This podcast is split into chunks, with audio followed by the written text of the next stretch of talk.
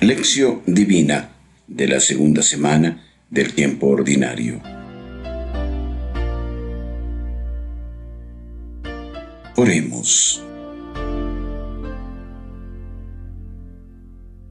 Eterno sacerdote, Dios, autor de todo lo creado, nos rendimos ante ti, quien eh, desde el trono de la cruz alcanzaste para nosotros la gloria de la salvación y nos diste la dignidad perdida. Nos constituiste también en el pueblo de tu propiedad. Guíanos en este instante con el Divino Espíritu para que podamos acoger tu palabra y en ella producir fruto. Amén.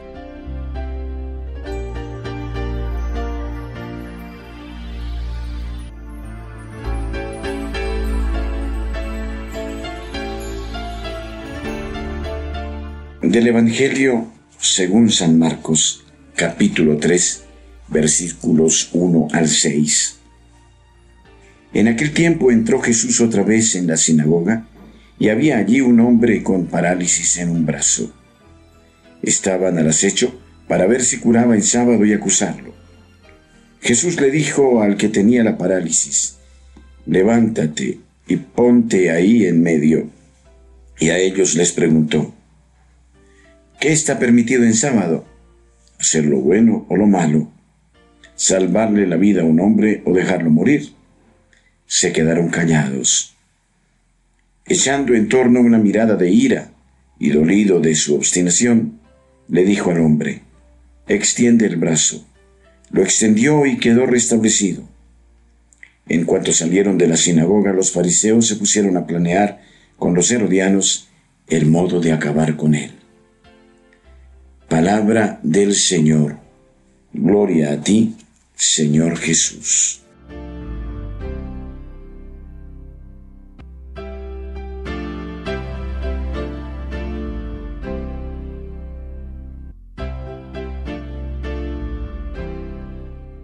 Comentario del Evangelio.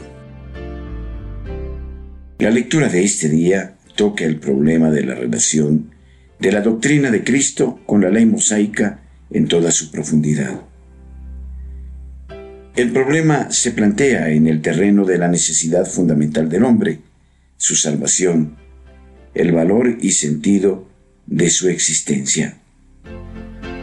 El evangelista quiere demostrar que el mensaje de Jesús va ante todo dirigido al hombre y a la solución de los problemas humanos más que a la salvaguardia de unas normas y unas estructuras determinadas. Por eso enfrenta abiertamente el modo de actuar de Jesús con las exigencias de la ley santa e inconmovible del sábado, y las enfrenta en el terreno de hacer el bien o no hacerlo, de salvar una vida, una persona humana o no salvarla por observar la ley. Con la interrogación del versículo 3 queda demostrada la inhumanidad de la ley, entendida como lo hacían los fariseos. El episodio sensibiliza una idea frecuente en las enseñanzas evangélicas. La ley, la estructura, cuando es valorada en sí misma, sin relación de servicio a la salvación del hombre, es mala, cae totalmente fuera del Evangelio. Jesús con su conducta y su enseñanza rompe con la estructura que le impide llegar al hombre. Esta fuerza renovadora es una de las más claras características del auténtico cristianismo.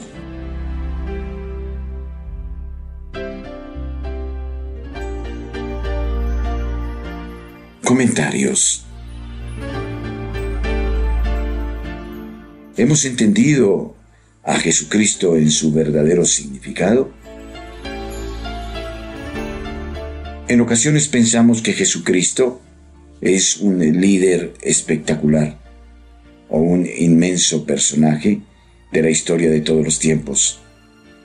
Pero desconocemos que Él es el Mesías de paz y de justicia, el único Salvador, que Él es Dios y por eso va más allá de un sacerdocio dinástico o de descendencia.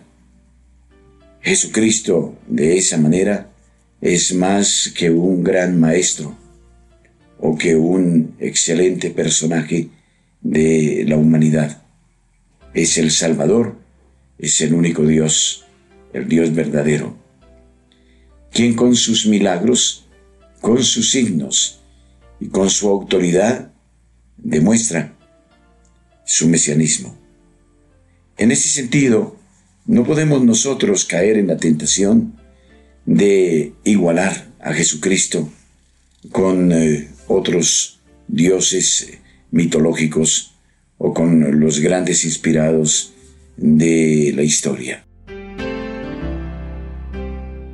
Aceptemos entonces la realidad de Jesucristo no simplemente como quien está fuera de nosotros, sino como quien hace parte de nuestra propia conversión y como quien quiere comunicarnos todo lo que Él es y darnos su salvación, con un amor que es particular y a la vez un amor que se extiende sobre la entera humanidad.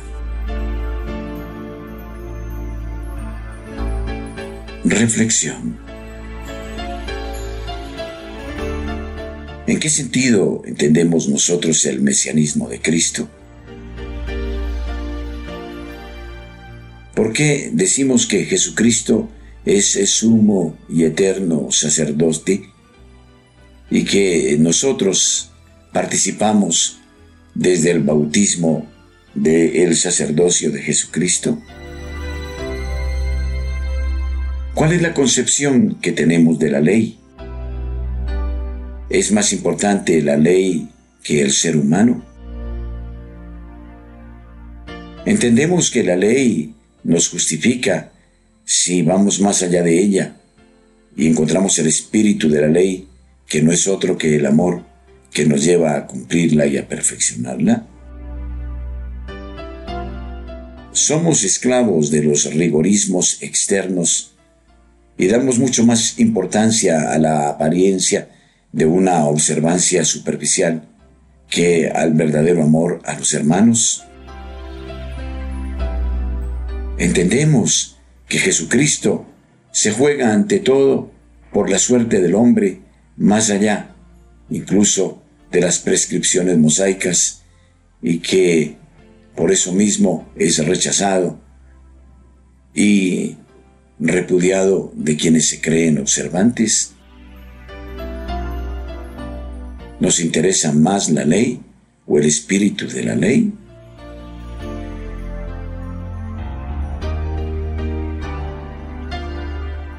Oración conclusiva. Danos, Señor, un corazón libre para amar y regálanos la alegría de tu propio amor que inunde nuestro ser y de tal manera que entendamos que debemos dar a nuestros hermanos como expresión de nuestro verdadero sacerdocio, la alegría de nuestra experiencia amorosa hacia ellos, que se traduce espontáneamente en obra de caridad. Por Jesucristo nuestro Señor. Amén.